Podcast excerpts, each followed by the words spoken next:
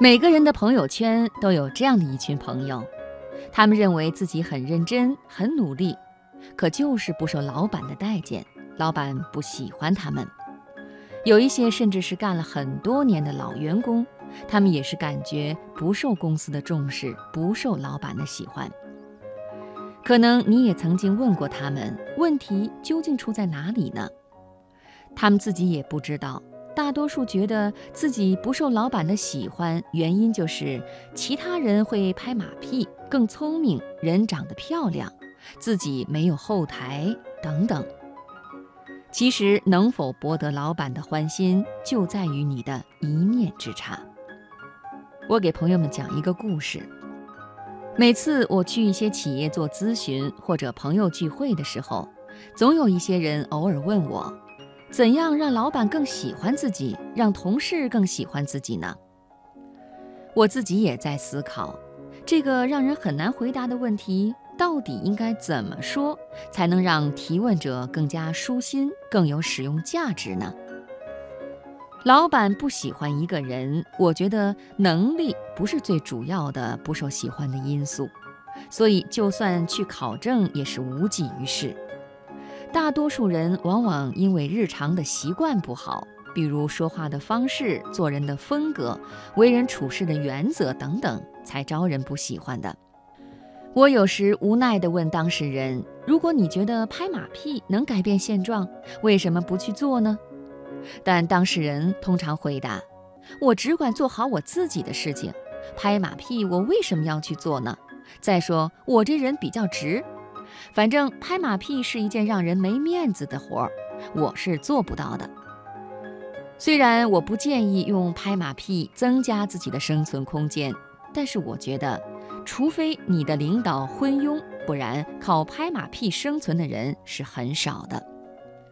或许你的家人能够适应你的傲慢，但是公司的同事和老板，他们才不会去适应你的傲慢，除非他们非忍不可。傲慢要有傲慢的资本，傲慢通常是强者的特征之一。强者的傲慢会被大多数人接受，因为能力强，就算别人不喜欢，还是会私下佩服他的能力。老板不喜欢他，但还是会因为他的能力而重用他。虽然老板心中想这只是暂时的。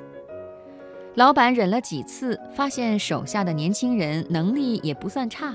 可以和周围的人更好的相处，为人处事还可以，会在适当的时候表扬人，包括表扬老板，所以老板就会把傲慢的家伙雪藏起来，加上傲慢的家伙核心竞争力没有，下场可想而知。有的老板认为这个人跟着我这么多年，没有功劳还有苦劳，就给他一些杂活维持工作吧。